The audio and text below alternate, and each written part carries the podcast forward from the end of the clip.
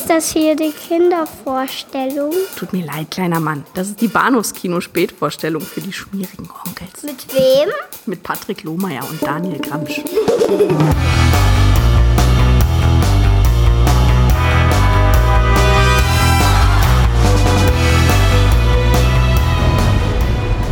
Prometheus ist gelandet. Wie weit würden Sie gehen, um Ihre Antworten zu bekommen? Was wären Sie bereit zu tun?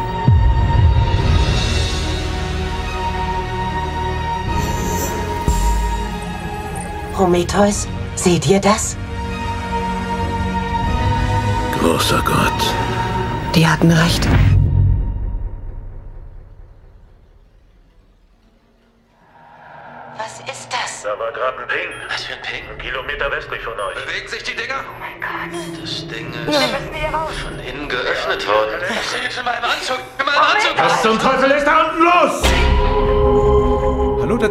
Willkommen zur Episode 275 des Bahnhofs Kino Podcast. Mein Name ist Patrick und bei mir ist der Daniel. Hallo.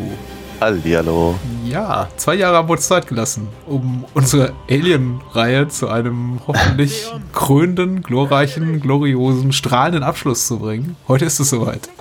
Ja, endlich, endlich. September 2018. Ich glaube, die letzte Episode, die wir gemacht haben zur Alien-Reihe, war Alien vs. Predator Requiem. Das war Oktober 2016 und Ah, ja. hat uns etwas konsterniert, desillusioniert zurückgelassen. Worauf wir Ja, man könnte, auch- man, man könnte auch sagen, wir hatten die Schnauze gestrichen voll und hatten nicht mal Bock, weiter über den Predator zu reden. So war es dann. Und Ja. jetzt ist es soweit. Und Ja. äh, der Kinosommer des letzten Jahres hat uns ja auch nochmal einen zusätzlichen Anlass mitgegeben, um zu sagen, ja, jetzt nehmen wir uns Prometheus aus dem Jahre 2012 vor, das erste Sequel, auch aus den Händen von Ridley Scott, der bereits den Original Alien drehte und äh, ja, letztes Jahr brachte eben benannter Sir Ridley Scott auch Alien Covenant auf die Leinwand. Das erste von mutmaßlich vielen Sequels zum Prequel. Wobei ich mir im Moment gar nicht so sicher bin, ob dem noch weitere Folgen werden. Also ich glaube, der Film war relativ profitabel, Mhm. Aber dann wiederum auch nicht so der äh, Box-Office-Schlager, wie sich es, glaube ich, einige erhofft hatten. Und ach Ja, ich hatte, ich hatte, ich hatte auch mal ganz, äh, ganz kurz gelugt, ob es irgendeine Neu- Art, von Neuigkeit gibt. Hm. Äh, kurz gesagt, nein, gibt's nicht. Ähm, außer, außer halt so, so diese, diese Klassiker, die ja lauten wie wir sind alle total motiviert und außerdem äh, befinden wir uns gerade im dritten Durchgang des, des Drehbuchs oder so und Ja. aber eig eigentlich, eigentlich sitze ich ja hier, um den nächsten anderen Film zu bewerben und frag mich nicht weiter, du Reporter. Ja, viel mehr, viel mehr ist, glaube ich, aber auch gerade nicht rauskriegen. ja, Wobei natürlich, ich meine, demnächst kommt ja, kommt ja der nächste Predator-Film raus.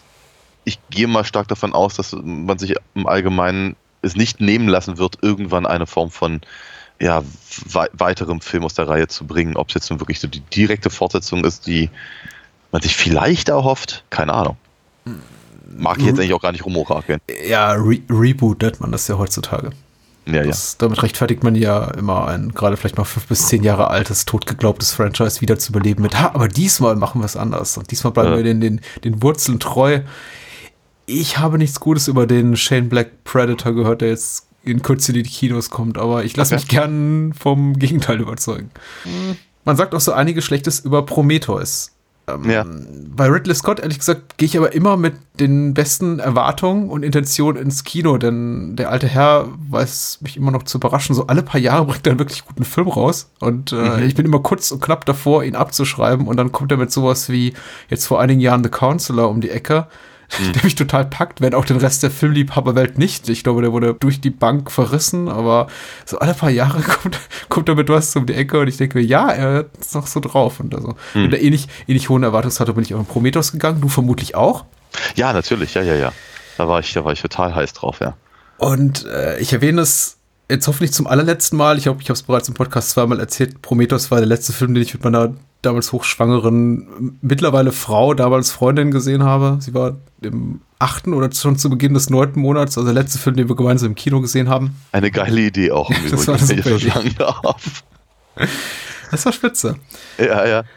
Und worum es da geht, erzählt uns bei der UFDB Karotte 84 leider etwas ausführlich. Ich versuche es etwas abzukürzen. Und zwar steht hier, die Prometheus unter der Leitung von Meredith Vickers, gespielt von Charlize Theron und der Betreuung durch Cyborg David, Michael Fassbender hat ihren Zielort erreicht. Vor ihr liegt der einzig lebensfähige Planet des Sternensystems, welcher bei archäologischen Ausgrabungen, Expeditionen auf der Erde wiederkehrend auf Steintafeln und Höhlenmalereien meine Güte, was für ein Satz, unterschiedlichster Kulturen entdeckt werden konnte.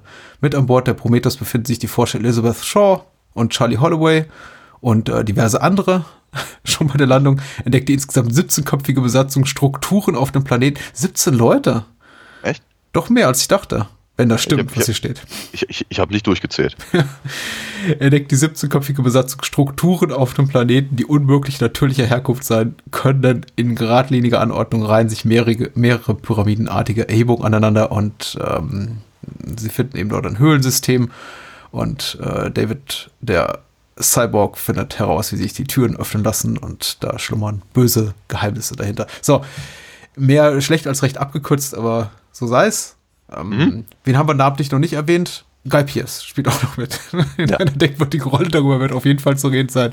Ähm, überhaupt muss man sagen, auch in, in, in kleineren Rollen durchaus gut besetzt, jetzt nicht zwangsläufig prominent, aber so einige wirklich schöne Charakterköpfe sind dabei. Idris Elba, der ja kurzzeitig auch als Bond, als äh, hier Daniel Craig Bond-Nachfolger im Gespräch war, fand ich äh, gut zu sehen. Sean Harris, über den haben wir auch kurz erst gesprochen, als es um Mission Impossible Fallout ging. Und äh, Benedict Wong, Ref Spall, also äh, einige so Gesichter der Marke. Hast du schon mal gesehen? Wer war das noch gleich? Ach, der. So. Und äh, ja, basierend auf einem Drehbuch co-geschrieben von Damon Lindelof, äh, seines Zeichens Mastermind hinter Lost und äh, The Leftovers, zwei Serien, die ich sehr, sehr liebe. Ja. Aber Prometheus lieben wir, glaube ich, nicht so. Das haben wir, glaube ich, schon in früheren Episoden verraten, wobei ich jetzt auch durchaus äh, ge- gespaltene Gefühle habe. Aber wie geht's dir? ehrlicherweise bei mir hat sich nicht so wahnsinnig viel geändert. Ich finde ihn, ich finde ihn so von Herzen uninteressant irgendwie. Aber das, das liegt auch schon ehrlicherweise an der, an der gesamten Grundsituation. Ich habe mich nie gefragt, wie die Eier da in das, in das äh, Schiff auf äh, LV Ja. 426, wie war glaube ich? 4, 426 äh, kamen oder oder äh, wie die, die, die, die große Frage mir gestellt hätte, wo wer, ist der genetische äh, DNA-Ingenieur hinter den Aliens? Nee, sorry, aber diese Frage habe ich mir nie gestellt und war mir eigentlich auch immer furchtbar uninteressant, sie beantwortet zu haben. Das ist so, das, das, ist so das, das, das klassische Prequel-Problem wenn du keine Geschichte hast, die ganz dringend erzählt werden muss, oder wir sagen, also praktisch die, die, die der ursprünglichen Geschichte einfach noch was, noch, noch was beimengt, ohne Ja. die ursprüngliche Geschichte kaputt zu machen, oder sich eben einfach, was ich keine Ahnung, in dem gleichen Universum befindet und äh, von daher die, eigentlich- die, die, die darauf folgende Geschichte kaum anfasst oder sowas, dann brauche ich das nicht. Also bei den, bei den Star Wars Prequels, das kann ich in gewisser Weise noch nachvollziehen.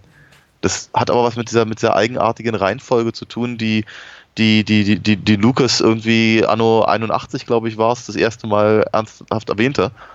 Sodass man halt irgendwie denken konnte, ja, na gut, okay, vielleicht hat da da auch ein, vielleicht steckt da ein tieferer Sinn hinter. Hm. Spoiler, nein, tut's nicht. Aber ähm, trotzdem, das kann ich in gewisser Weise noch nachvollziehen. Bei allen anderen Prequels, also da, da, da müssen sie schon irgendwas mir, mir, mir bieten, das äh, ähm, mir mehr bringt.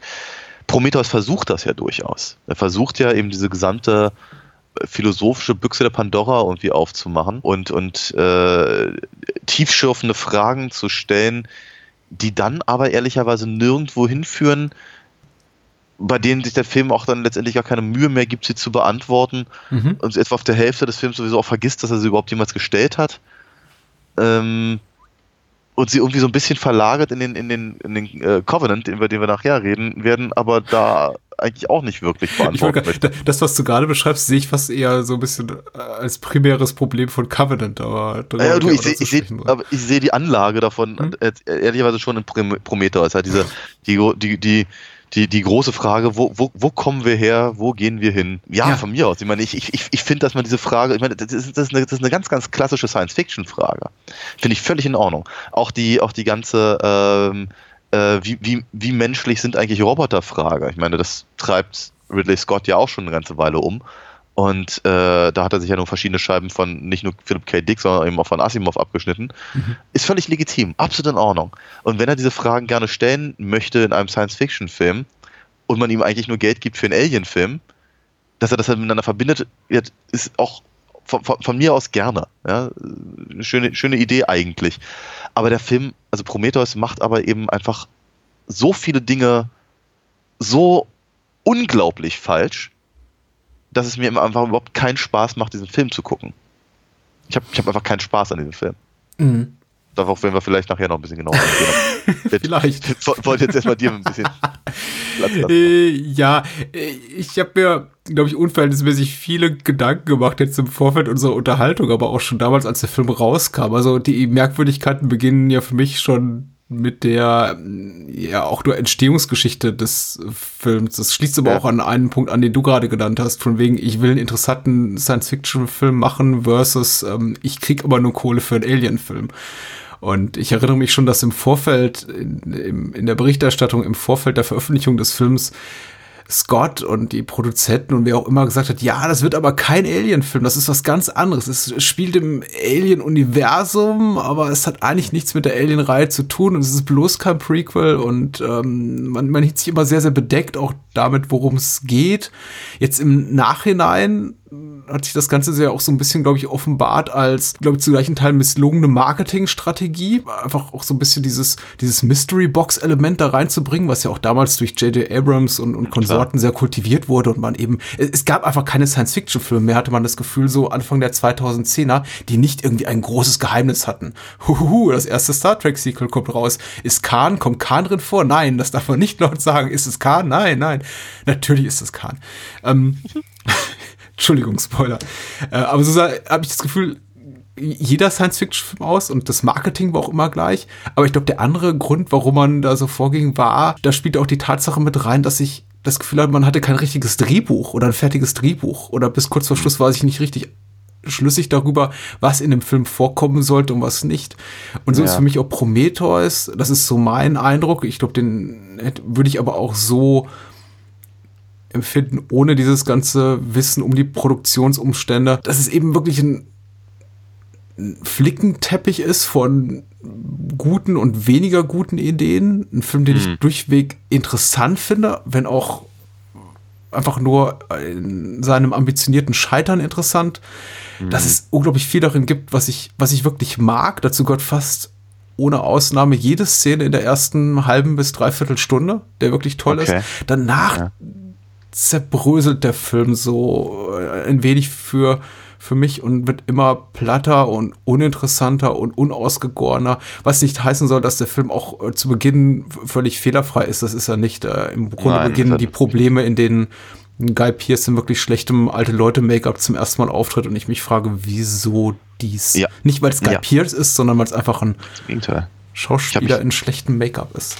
Richtig, also ich hatte mich sehr gefreut, dass ich, äh, also ich hatte, ich hatte, du hattest es vorhin richtig gesagt, ich meine, als die ganze, die ganze äh, Marketingmaschine anlief, habe ich mich sehr darüber gefreut, äh, Guy Pierce zu sehen in diesen, in diesen kleinen Snippets, diese, diese, diese ja. Mini-Filmchen da mit, mit, ihm beim, beim TED-Talk und sowas in der Richtung. Das funktioniert eben sehr, sehr gut. Guy Pierce ist eben auch ein, ein wirklich guter Schauspieler. Ich sehe ihn immer wieder wahnsinnig gerne und ich freue mich, wenn er was zu tun hat. Ich immer so das Gefühl habe und wie es der ist so gut, aber irgendwie ist entweder seine Filmauswahl nicht besonders clever gewesen oder er ist, keine Ahnung, irgendwie für Hollywood nicht Leading Man genug oder ja. so, keine Ahnung. Von daher freute ich mich, dass er da was zu tun bekommt.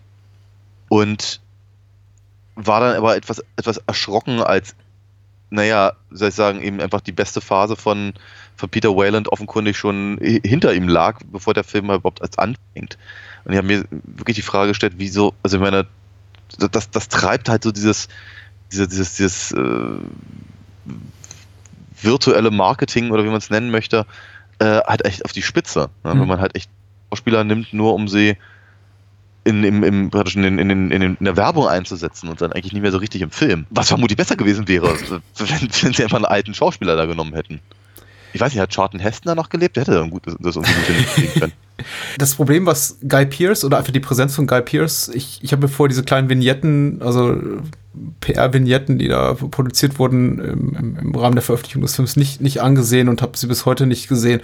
Mhm. Es interessiert mich auch nicht so wirklich. Ich habe wirklich Guy Pearce nur so als die, die, die in, in der nackten Form, in der nackten Präsenz gesehen, wie er, die er eben im Film hat. Und bei mir äh, damals beim Kinobesuch gleichermaßen wie jetzt beim Wiedersehen, ruft das eben die Frage hervor, warum sehen wir einen, naja, nicht mehr jung, aber noch relativ jung, einen Mann mittleren Alters im Make-up eines 100-Jährigen, der muss doch mehr zu tun kriegen. Es muss doch eine Intention dahinter stecken. Genau. Ansonsten ja. hätte man eben auch Charlton Heston oder Schauspieler um die 80, 90, 100 da besetzen können. Ja, Douglas. Ja, warum nicht? Es äh, erlebt ja noch. Ja. Ein guter Mann. Aber ja. nee, es ist eben Guy Pierce und das zieht sich für mich eben wie ein nicht besonders wohlschmeckender Kaugummi dann durch den ganzen Film, diese Erwartungshaltung oder diese einfach diese Erwartung oder Hoffnung darauf, dass er eben noch was zu tun kriegt, dass er verjüngt wird, dass er, keine Ahnung, dass wir ein, dass wir Flashbacks sehen mit ihm in relativ jüngerem Alter, irgendwie sowas. Ja. Aber da kommt eben nichts. Das ist mit, mit einer der ausschlaggebenden Gründe, warum ich mir jetzt Prometheus auch nochmal mit dem Audiokommentar der, der beiden Drehbuchautoren John Spath und Damon Lindelof angesehen habe, die das teilweise so ein bisschen aufschlüsseln, ohne und sogar ein bisschen apologetisch unterwegs sind, will heißen gelegentlich sogar sagen, ja, das war vielleicht nicht das Allerbeste und äh, ja, schade, dass es jetzt diese und jene Szene fehlt. Aber ursprünglich hat er eben auch im ursprünglichen Drehbuch sehr, sehr viel mehr zu tun. Gab es sehr, sehr viel mehr Backstory mit ihm und mhm. es gab durchaus eine äh, handfeste, äh, einen handfesten Grund dafür, warum man ihn eben mit Guy Pierce besetzte und in der jetzigen ja. Form, das gibt jetzt irgendwie auch, gibt es auch Lindelof zu, ergibt das alles herzlich wenig Sinn, dass wir eben Guy Pierce hier sehen. Das macht jetzt nicht besser, macht der Film nicht besser, aber es ist zumindest interessant anzuhören und ich würde auch jedem empfehlen, der die zwei Stunden übrig hat, sich mal den Audiokommentar anzuhören, weil ja. er wirklich sehr, sehr aufschlussreich ist und ein bisschen, bisschen Eindruck davon vermittelt, mit welchen Problemen der Film einfach strukturell zu kämpfen hatte. Ja. Überhaupt, ich finde, Prometheus ist so ein Film, dachte ich mir auch schon damals, als ich aus dem Kino ging, der nach sowas wie einem Director's Cut schreit, was jetzt bei Ridley Scott ja auch nicht relativ nicht ungewöhnlich wäre. Ja, wollte gerade sagen. Ja, äh, Blade Runner, Königreich der Himmel, Gladiator. Es gibt ja kaum, also jeder zweite Film von ihm hat ja so, hat ja quasi eine Langfassung. Aber Scott war sofort, hat da sofort interveniert und auch in Interviews gesagt, es wird von Prometheus niemals einen Director's Cut geben. Ähm, okay. Weswegen ich dann auch die Hoffnung beiseite geschoben habe und mir dann die Special Edition Blu-ray gekauft habe. In der, in der, in der, Im Wissen darum hoffentlich, dass man sich darauf verlassen kann, dass da wirklich nichts anderes kommt. Wenn doch, ich wäre froh drum. So ist der Film eben. Ja, ich, ich bin nicht so harsh äh, dem Film gegenüber eingestellt wie du, im Sinne von, der ist, ist wirklich schlecht oder hat mich geärgert oder es macht mir keine Freude, ihn anzugucken. Ich hatte jetzt Spaß, weil eben viele kleine Momente drin sind, die Spaß machen. Aber du hast recht, es ist kein Film, es ist ein Ideenfilm, aber es ist kein Film, der seine eigenen Ideen zu, zu einem logischen Ende bringt oder sie weiterdenkt. Ja. Richtig. Und ähm, ganz ehrlich, es ist, ich glaube nicht, ich glaube nicht mal, dass das wirklich großartig das, äh, die, die Schuld von Scott ist.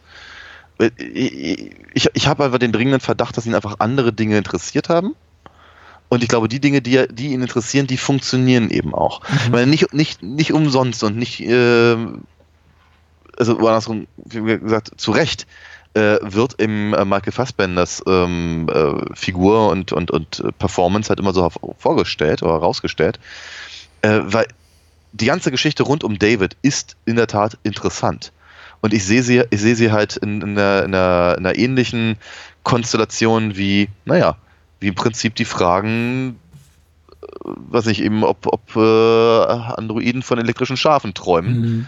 oder, oder was ich, AI oder irgendwie sowas in der Richtung. Also diese, diese, ja, die, die Neuromancer, diese ganzen, die ganzen cyberpunkigen äh, Ansätze eben, die, die sich halt hauptsächlich eben im Prinzip um die, die Menschlichkeit der Maschine kümmern und, und halt Fragen, Fragen daran stellen. Das ist, das ist, das ist echt spannend und das ist eben auch sehr, das ist eben auch durchaus sehr, also für, für, für, für, für Scott erstaunlich emotional. Ja, dafür, dass er ja normalerweise eben auch nicht so unbedingt der, der Regisseur ist, der, der sich so wahnsinnig viel Sorgen macht um, die, um das Gefühlsleben seiner Figuren. Oh, Gladiator. Ja. Ein großer Emotion, ein großer Emotionsfilm. Emotionsfilm, sagte ich gerade, ach du Scheiße. Emotionaler Film, wollte ich sagen. Anyway. Ja. Ähm, Genau, jedenfalls äh, finde find ich, das, das, das, das finde ich alles sehr, sehr gelungen und finde mhm. ich, ähm, das, das ist auch der Teil, der mich am meisten interessiert. Mhm. Äh, für, für, für mich fängt deswegen, deswegen bin ich auch nicht so richtig bei dir, wenn du sagst, dass die, dass die erste halbe, dreiviertel Stunde äh, so gut wäre.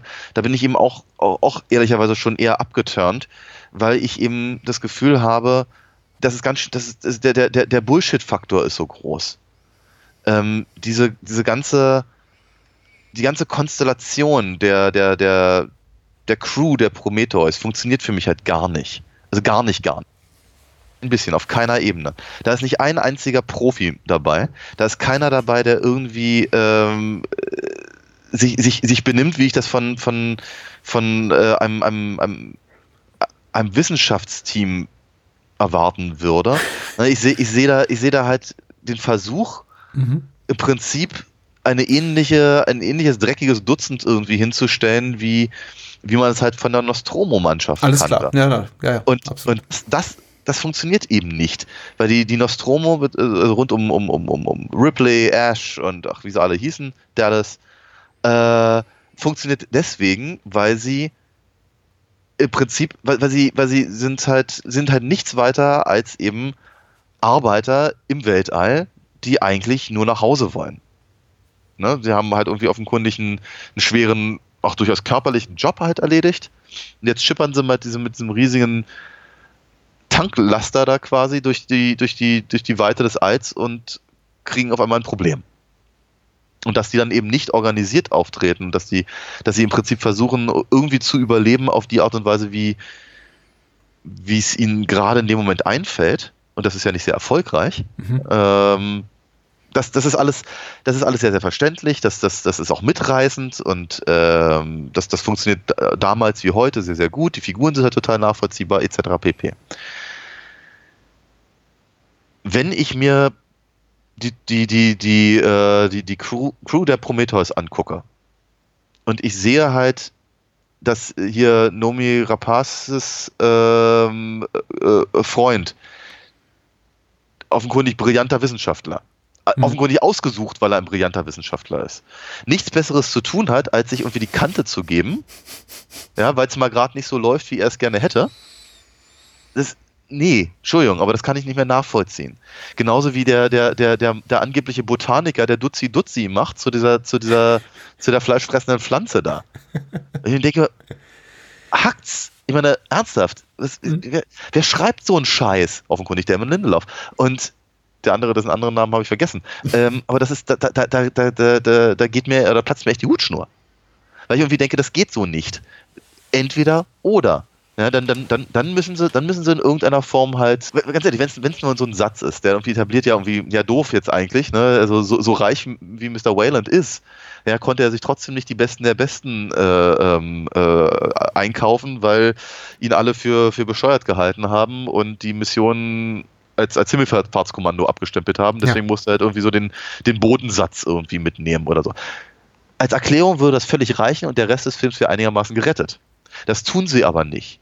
Sie lassen, sie lassen ihn als Hologramm irgendwie durch die Gegend schreiten und nochmal noch mal, noch mal, äh, betonen, wie wahnsinnig äh, äh, wichtig diese, diese Mission ist für das Überleben nicht nur von Wayland selber, sondern der Menschheit an sich und, und ne, also wie, dass das jetzt hier die aller, allertollsten irgendwie ausgesucht wurden und äh, große Ehre jetzt dabei zu sein und Zeug. Hm.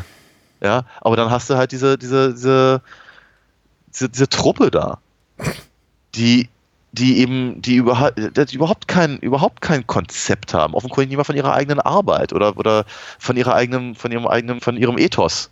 Ja.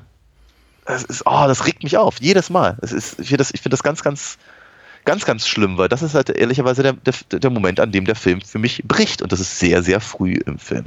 Charakterlich narrativ und thematisch ist da auch nicht wahnsinnig viel zu holen. Da bin ich auch vollkommen bei dir. Da zerbröselt der Film schon vermutlich nach den allerersten Bildern. Ich finde, also der Prolog ist für mich immer noch fantastisch, äh, wo man eben da vor vielen tausend Jahren mutmaßlich die, die, diesen Ingenieur da am Wasserfall stehen sieht und er dieses, dieses, dieses Virus zu sich nimmt äh, über das Wasser und dann irgendwie seine Einzelteile zerfällt.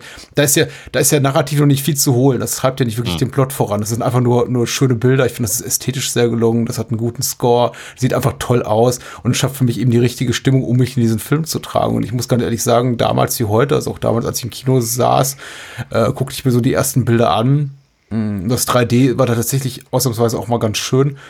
Und dachte mir, ja, das ist, äh, das ist gut, so kann es jetzt gerne weitergehen. Und dann fangen eben die Menschen leider an, ihre Münder aufzumachen. Also bisher waren wir ja wortlos unterwegs. Und dann sehen wir eben, ja, leider Holloway und, und Shaw. Ähm, Holloway, Charisma, Vakuum, Sondergleichen, einfach nur so ein Pretty Boy, der Doktortitel vorne dran geklatscht bekommt, also seine Figur und dadurch halt glaubwürdig erscheinen soll, was er niemals ist. Eben. Und Nomi Rapaz, die ich, die ich gerne sehe, die, deren aber, oh, ich, das ist jetzt ganz gemein, aber deren englischer Akzent, also ihr, ihr Versuch, Oxford-Englisch zu sprechen, mich so ein bisschen irritiert. Also sie hat so eine ganz komische Diktion. Also es äh, es, sie spricht halt wie, wie jemand, der sehr hart, sehr hart daran gearbeitet hat, korrektes Ja. Englisch zu sprechen. Ähm, ich mag sie aber trotzdem sehr gerne. Sie ist, sie, ist, sie ist eine sympathische Erscheinung. Aber ja, weder Shaw noch Holloway sind für mich glaubwürdige Wissenschaftler, wie auch der ganze Rest der Besetzung nicht. Und immer wenn die Figuren ihren, ihren Mund aufmachen, allem voran zu Beginn hier Kate Dickey, das ist diese, die, die schottische Steuerfrau, glaube ich, oder nee, auch Ärztin, Schrägstrich, steuert auch gerne mal das, das äh, Raumschiff zur Landung an. Ähm, da erzählt, oh, die, Bo die Berge sind so und so hoch, äh, mach, lassen, lassen die, die, die Alpen wie, wie Lego erscheinen und atmen ist unmöglich. Und erstmal hier, also erstmal eine Be Basil Exposition gibt für ein paar Minuten, das nervt schon tierisch. Aber dem wiederum sind eben einfach schöne, schöne, sehr coole Bilder und, und schöne Dinge auf der Tonspur entgegengestellt ich finde, es eben atmosphärisch sehr, sehr stark. Das war so, so mein Eindruck. Also ich habe mich versucht, wirklich daran festzuhalten. Ja. Und auch an den teilweise wirklich sehr guten Schauspielleistungen. Ich finde eben schade, dass es nirgendwo so wirklich hinführt. Zum Ja. Beispiel finde ich die ersten Momente zwischen Vickers und also der Kapitänin, äh, gespielt von Charlize Theron, und, und David ganz fantastisch. Also wo er sie da quasi bei ihren Morgenübungen überrascht und die beiden miteinander kommunizieren, als sei sie auch so ein bisschen androidisch Ja. unterwegs. Ähm, macht, macht auch ihre Figur so ein bisschen nebulös, mysteriös, ganz spannend, äh, un Ja. unzugänglich. Aber, Aber es passiert damit halt nichts mehr. Ja, genau. Irgendwann kommt dann halt Iris Elba um die Ecke, dann ja, fl- flirten sie ein bisschen, dann merkt man, ah, okay, die ist dann doch auch einfach dort zu knacken, wenn dann halt ein attraktiver Mann um die Ecke kommt und ihren One-Night-Stand anbietet und es wird dann alles so super banal. Auch die ganzen Wissenschaftler, die eben äh, vorgestellt werden als, als, als Geologen, als Mediziner, Biomediziner, Naturwissenschaftler XY, die alle super brillant sein sollen, entpuppen sich dann eben hoppla die hopp als, wie du schon richtig beschrieben hast, ziemlich amateurhaft. Nicht mal nur amateurhaft, sondern regelrecht dumm teilweise. Ja, Man- Flachzang, absolute Flachzang. Und das macht's eben, da, dann fangen eben die Probleme an. Hm. Und ziehen sich leider auch bis zum bitteren Ende des Films so durch. Ähm, Ja. ja. Ich meine, ich ich ich, Gott, ich, ich erinnere mich, also ich habe hab den im, ja auch im Kino gesehen, also ich glaube tatsächlich Covenant ist der einzige der ganzen Reihe, den ich nicht im Kino gesehen habe, zum irgendeinem Zeitpunkt mal. Ähm, und ich hatte mich natürlich schon gefreut, das halt alles in, in, auf der großen Leinwand zu sehen und so. Und die ganzen, ganzen alten Giga-Designs und so. Das ist schon, das ist schon schön. Das macht schon ein bisschen was her. Ich meine, das ist, aber es ist eben, ich, ohne mich da wieder wirklich wiederholen zu wollen, aber natürlich fanden wir damals den, den Space Jockey total mysteriös. Und man fragte sich, oh, wo kommt der her? Ja? Hat der, keine Ahnung, hat der, hat der so eine Art Elefantenrüssel oder ist das irgendwie, ist das, ist das sein, ist das seine, ist das seine, ist das eben eine Maske und, und so eine Art äh, äh, versteinerter Schlauch oder ist es sein, sein Brustkorb oder irgendwas? Oder wie sahen, ich meine, ist der, der ist so riesengroß, wie sahen die denn wohl aus?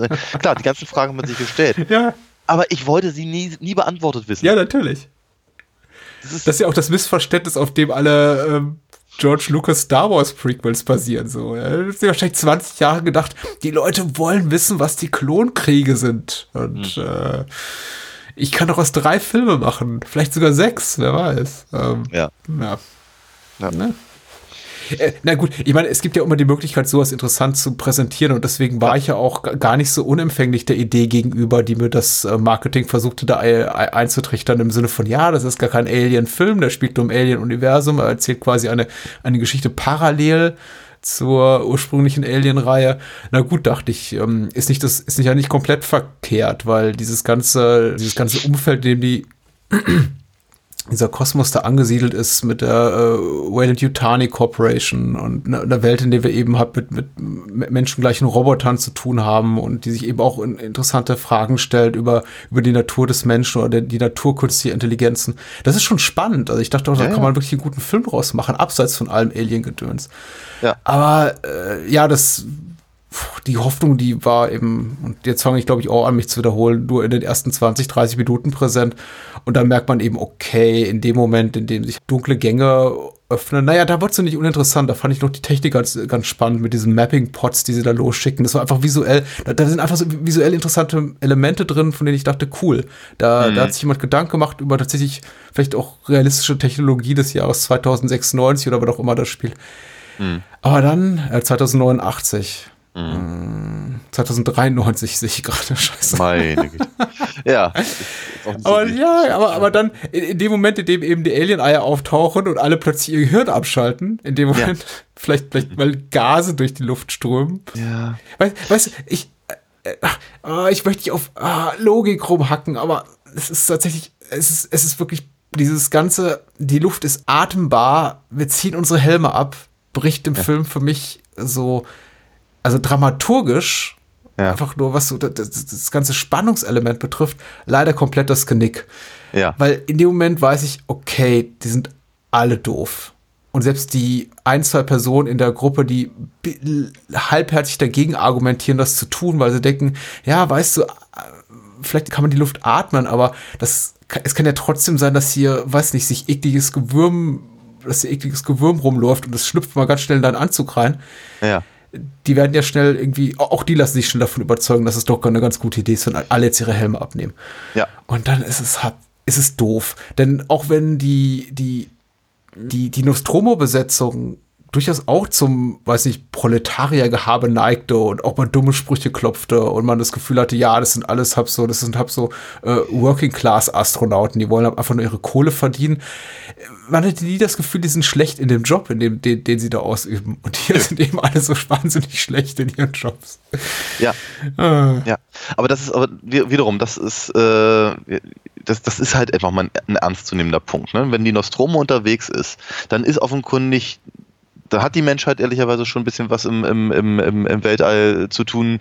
Es gibt offenkundig Kolonien, es gibt so eine, so eine, so eine Art Tagebau auf irgendwelchen anderen Pro, äh, äh, ähm, Planeten und Zeug. Äh, das heißt, praktisch der ganze, ganze andere Kolonisationskram, der ist offenkundig zumindest vorangeschritten, wenn er noch nicht abgeschlossen ist.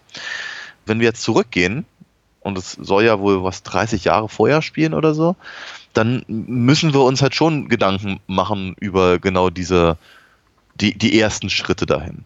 Und natürlich kann man, kann man jetzt sagen, okay, die, wir, wir wir überlegen mal, wie Kolonisation ähm, äh, auf der Erde stattgefunden hat. Und das waren halt logischerweise vor allem irgendwelche Leute, die ähm, keine Ahnung, Gold gesucht haben oder, oder äh, Macht oder wo irgendwas geflohen sind oder einfach woanders hin wollten und so. Klar, das waren jetzt nicht unbedingt die allerbesten der Besten, aber man lernt ja normalerweise aus solchen Erfahrungen. Ne? Und wenn man weiß, wie, wie, wie, die, äh, wie die NASA, äh, wie vorsichtig die NASA vorgeht, um überhaupt so ein ganz kleines bisschen so, so, so auf, auf, den- auf den Nebenplaneten mal zu gucken, ja, da würden sie vermutlich nicht irgendwelche Tagelöhner und Handlanger und äh, nochmal den Bodensatz der, der, der Universitäten irgendwie hinschicken. Hm? Und ich vermute mal, ein, ein Wayland auch nicht. Also, wenn, wenn- ich, wenn ich Wayland mal mit jemandem vergleichen darf, wie weiß ich, Elon Musk oder sowas, der würde das vermutlich nicht tun. Nicht, nicht, nicht, nicht mit der Kohle, die der hat. Also, ja, das ist absurd, aber das ist das ist jetzt wirklich echt doppelt gemoppelt. Ja, ich Ähm, glaube, ich glaube bei, bei der Mitreise, für die Mitreise von Wayland wird ja argumentiert mit, äh, er kann es nicht mehr, er kann nicht mehr darauf warten, dass das Raumschiff zurückkommt, weil bis dahin wäre er nicht mehr unter den Lebenden oder so.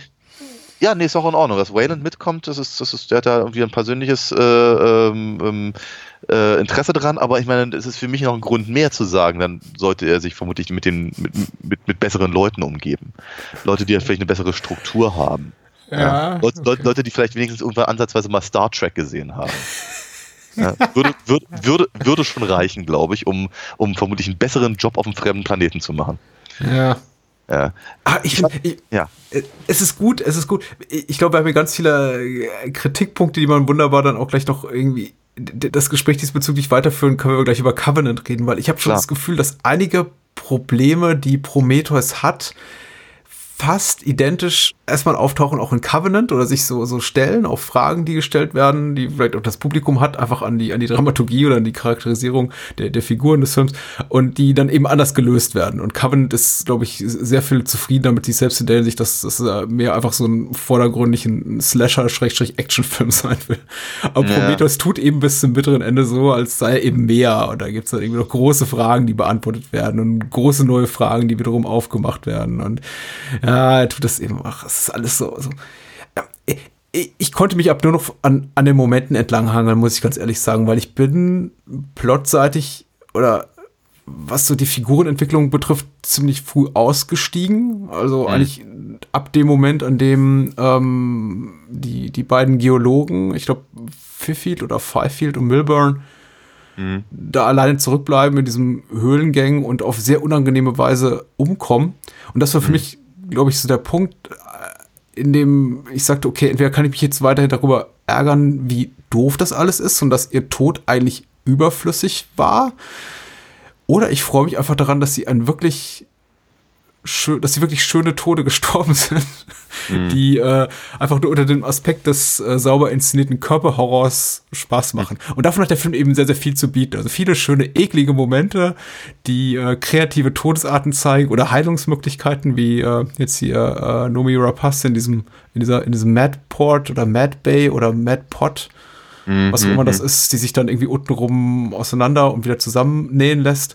Ähm, auf der Ebene hat es mir dann eben Spaß gemacht. Es gibt tolle, eine tolle Raumschiff-Explosion. Kle- Kleine Frage, an der, kleine Frage an der Stelle. Hat es dich nicht gestört, dass offenkundig die, die Prometheus mehr, mehr, mehr, Technik und mehr äh, äh, cle clevere ähm, sagen, Überlebensmöglichkeiten zu bieten hat als die Nostromo oder die, äh, ach, jetzt habe ich vergessen, wie, die, wie das äh, Schiff der, der äh, Colonial Marines hieß.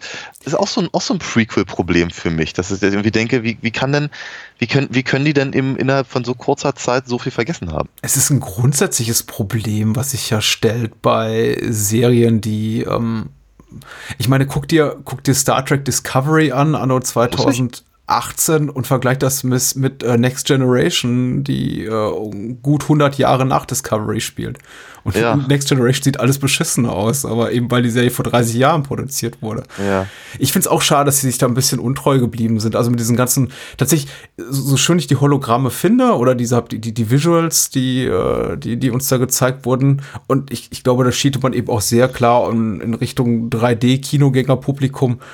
So doof ist es natürlich, was die interne Logik der Reihe betrifft. Also es ist da natürlich überhaupt nicht schlüssig. Wobei, ehrlich gesagt, haben mich die, die Action-Cams, also die GoPros in, in Covenant mehr gestört. Weil, weil die, die guckte ich an, also die sie alle auf dem Rücken haben und dachte, hey cool, die kann ich auch bei Amazon bestellen. Und zumindest das Gefühl hatte ich bei Prometheus nie. Da hatte ich schon das Gefühl, ah, ich bin, bin eindeutig hier in der Zukunft verortet. Aber du hast natürlich recht. Es, man ist da technologisch ganz schön weit.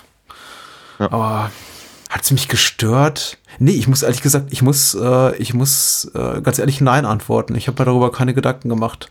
Einfach weil der Film gut aussah dabei und ich primär äh, in diese Art von Kino gehe, um einen Film zu sehen, der mich halt visuell packt. Ja. Und in der Hoffnung, dass er mich eben auch mit, mit seiner Dramaturgie packt, was Prometheus jetzt nicht wirklich tut, aber Richtig. Es ist, ist, ein- ist, ist ein Problem. Er, ist- er, sieht bombastisch aus, so viel gebe ich ihm ja auf jeden Fall.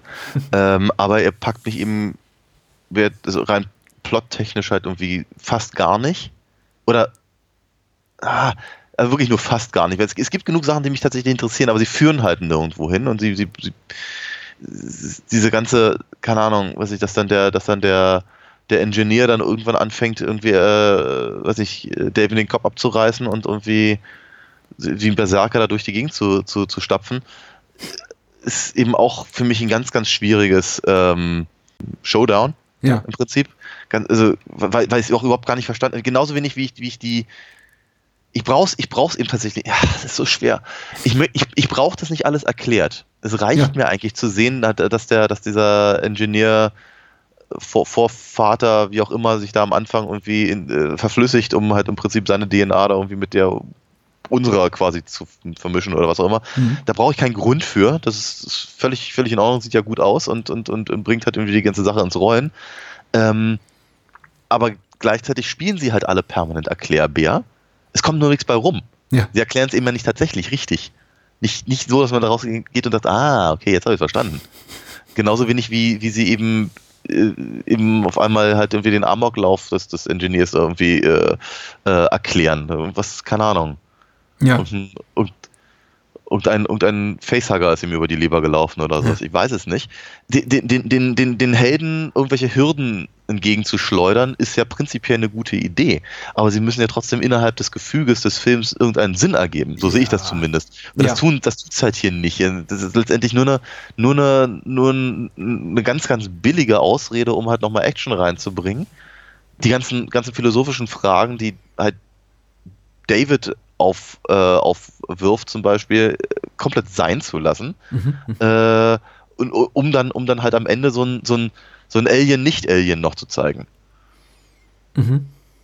Finde ich doof. Ich finde es einfach doof. Ich, hab mich, ich finde es einfach so gemein, äh, dass ich, dass, dass, dass sie mir, dass sie mir etwas als, als, als durchdachtes, cleveres, philosophisch anspruchsvolles Werk verkaufen wollen und es, ist, es ist es einfach nicht.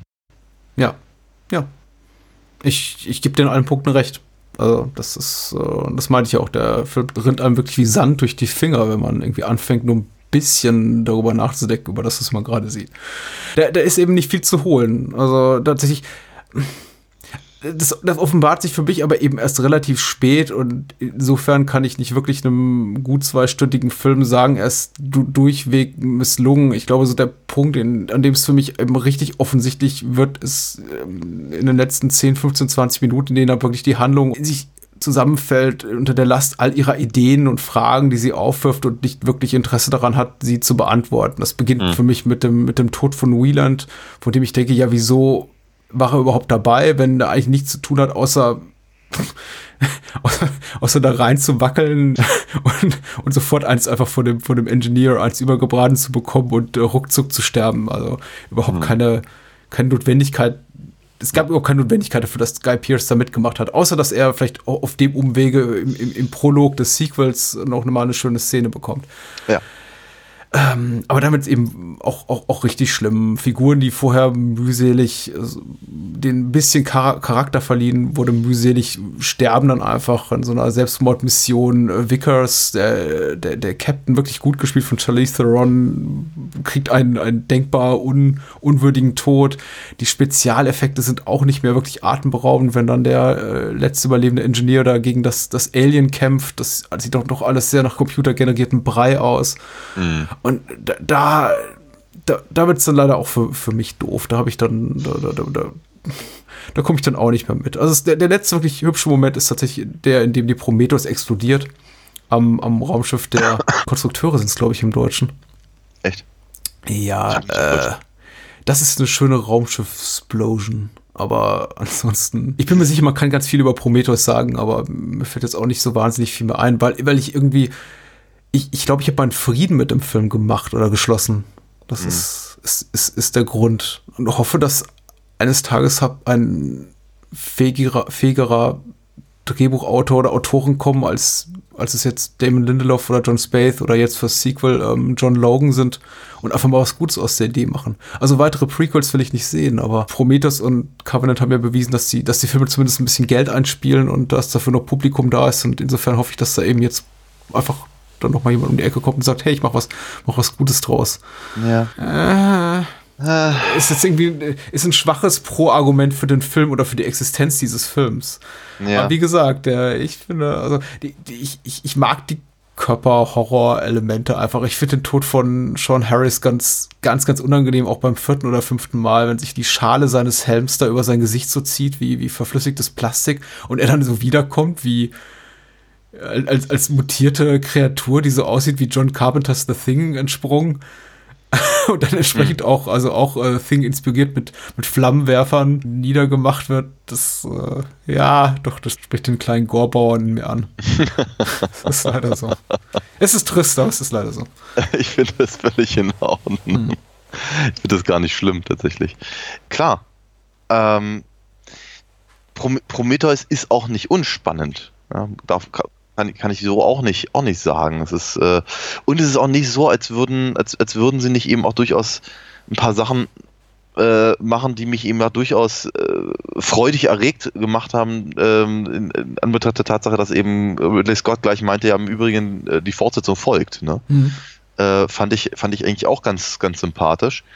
Und äh, ents entsprechend war ich eigentlich, eigentlich auch sehr auf, ähm, auf Covenant gespannt. Äh, und dann kam uns irgendwie der Podcast dazwischen, weil nachdem wir halt über die anderen alle geredet haben, hatte ich echt wirklich keine. keine, Und Covenant, keine, war, noch, Covenant war ja noch gar nicht draußen. Nein, aber ich meine, als der dann irgendwann rauskam, hatte ich einfach keine Lust mehr. Ich, hatte- Ja. das ist, äh, ich, ich, ich muss halt sowieso immer sehr aufpassen, was ich tatsächlich gucke, weil ich wenn ich, wenn ich, wenn ich Zeit fürs Kino habe und ich weiß nicht genau, was da, was da gerade ansonsten parallel im Kino lief, Hm. kann mich nicht entsinnen. Äh, aber ich, ich, ich, wusste, dass ich eben nicht unbedingt meine, meine, meine Zeit eben für, für, für, für das weitere Alien-Prequel opfern mag. Damals. Ja, ja, ja, ja. Ein, toller Moment, der mir noch einfällt, aus dem auch nicht viel gemacht wird, aber dessen, der Look zumindest von David zieht sich ja durch die ganzen Filme, sind, das sind die ersten Momente, in denen er noch allein, quasi allein ist auf dem Raumschiff, also während alle anderen noch im, im, im Hypersleep sind und er sich äh, offensichtlich zum wiederholten Mal Lawrence von Arabien anguckt und dann Peter, Ja. Peter O'Toole's Look nach, nachahmt.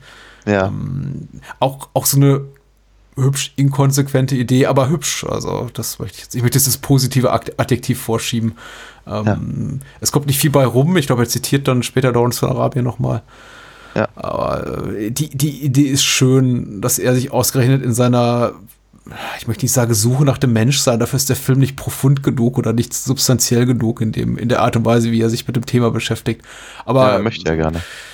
Ja, es ist ja immer so ein unterschwelliges Thema in allen Alien-Filmen, in denen ähm, Androiden eine nennenswerte Rolle spielen, dass sie immer so einen Hauch haben von Getriebensein, menschliches Verhalten nachzuahmen. Ja klar, aber ganz ehrlich, aber niemals da- selber aber- Mensch sein zu wollen. Ja, wobei, wobei, wobei aber ehrlicherweise, naja, nicht, nicht, nicht ganz. Ne? Ich meine, also äh, Call, also Winona Ryder, Ja. äh, äh, bei, bei- bei, bei, der Figur war das halt deut deutlich vor, vorangeschritten. Ja. Und wie ich finde, eine relativ konsequente Fortführung des gleichen Themas äh, im Vergleich zu, zu, zu Bishop. Halt in dem in wenigstens zwei Filme vorher. Und äh, äh, wird auch, auch, auch was das angeht, ist die Leistung von, von Fassbender eben nicht umsonst äh, ähm, von, von allen Kritikern ständig hervorgehoben worden, weil das ist ziemlich cool und das macht er eben wirklich ziemlich großartig und das passt eben sehr, sehr gut in das, in die, in die Thematik äh, des, der, der ganzen, der ganzen Reihe auch durchaus. Also diese, praktisch diese, diese, diese, diese Idee, dass im Prinzip ja eigentlich das, das, äh, das Alien vielleicht eine, wie sagen, eine geringere Bedrohung ist als der Mensch an sich. Wenn, wenn man halt Leute, solche Leute, so, so, eine- so eine Figuren einfach nimmt wie Burke oder so. Ja. Der, der eben, das Alien kann nichts dafür. Das ist ein, das ist, äh, das ist halt im Prinzip eine, eine Tötungsmaschine, die dazu, ja, die, die, die im Prinzip eigentlich nur, nur das macht, was sie eben äh, biolo biologisch am besten kann. Ja. Das, das, nicht, das, das, das, das Vieh ist nicht bösartig, nicht in dem Sinne, nicht in, nicht, äh, das, ja, das hat kein, da ist nichts moralisch Verwerfliches. Mhm. Ja, ähm, aber eben so eine, so eine, so eine Gestalten halt wie, wie, wie, wie, wie, Burke oder wie eben der, äh, dieser andere Bishop aus, aus, aus, aus Alien 3 oder, Mhm, oder, die, mhm. oder die Wissenschaftler aus Alien 4, die entscheiden sich halt ganz, ganz, äh, ganz, äh, also vollem Bewusstsein dafür, eben ihre, ihre Mitmenschen äh, für Experimente zu, zu, zu missbrauchen oder äh, eben für, für, die, für den Profit vor die, vor die Hunde gehen zu lassen, etc. Ja. und ähm, das heißt, praktisch diese, diese, diese Frage nach dem, nach dem, moralischen Wert der Menschheit, das, das stellt der Film im Prinzip seit dem, seit dem, äh, stellen die Filme seit dem allerersten schon. Mhm. Und von daher passt äh, David schon sehr, sehr gut genau da rein. Äh, ich wünschte, sie, hätten, sie hätten einfach hätten einfach noch ein bisschen mehr aus ihm und, und, und um, Wayland gemacht und eben auch noch die, die, äh, die, die Figur von Charlie Theron gleich noch mit dazugenommen und so. Aber sie waren, sie waren halt zu sehr, zu sehr beschäftigt, eben dann doch entweder den Buddy Horror reinzubringen oder Nomi Rapaz irgendwie ein bisschen, bisschen wie Ripley aussehen lassen zu wollen. Also Ich bin, also für eine Sache bin ich dankbar, dass die äh, Reihe nicht mehr, also ich fand tatsächlich den, den Weg, den sie mit Call beschritten haben, jetzt nicht so wahnsinnig spannend. Also diese ganze äh, Schwierig, ja, aber- Pinocchio-Idee ist für mich hab spätestens seit, seit der neuen Star Trek-Serie ziemlich ausgelutscht. Ich möchte es eigentlich auch nicht mehr sehen. Ich finde es ganz interessant. Einerseits die, die Figur, hab, so wie David und jetzt hier auch im, im Sequel doch mal Wa- Walter charakterisiert, sind schon spannend. Und Michael Fassbender spielt es ganz toll. Das Problem ist eben, wir haben es, und du hast es ja auch gerade schon beschrieben, so oder so ähnlich oder fast identisch schon in anderen besseren Alien-Filmen gesehen. Also dann Mhm. eben in Figur von Ian Holm oder Lance Henriksen. Ja. Und irgendwann ist es eben auch mal durch. Aber ja, lass uns gleich über Covenant reden und, und Ja. herausfinden gemeinsam, ob sie dem noch was Interessantes, einen interessanten Aspekt abgewinnen können. Wollen wir zuvor mal ein bisschen Werbung machen? Können wir gerne machen, ja. Ich habe ein Anliegen. Oh. Ich habe tatsächlich diesen Monat relativ hohe Kosten für den Podcast. Ich habe tatsächlich den Hostingplan hochgeschraubt und die Audio-Software jetzt äh, mir fest äh, tatsächlich Geld dafür bezahlt, mir gekauft, die ich für die Bearbeitung dieses Podcasts brauche. Will heißen, tatsächlich diesen Monat mal über 100 Euro ausgegeben, um den Ui. Podcast zu hosten, nachzubearbeiten und zu schneiden. Also Spenden sind jetzt willkommener denn je.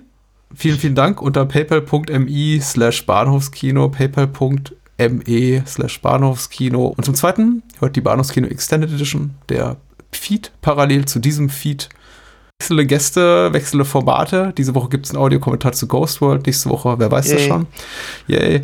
Und ähm, ich würde mich sehr freuen, wenn ihr in die Ghost World, in die Ghost World, in die Bahnhofskino Extended Edition reinhört. Also einfach bei iTunes, Spotify, TuneIn und Konsorten einfach suchen oder auf bahnhofskino.com gehen und sich da informieren.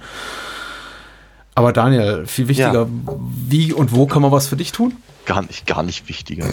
Gar nicht wichtiger. Aber mich kann man natürlich auch ganz dringend unterstützen. Ich meine, das hat ehrlicherweise überhaupt nichts mit dem Podcast zu tun und der liebe Patrick sieht da kein Heller von.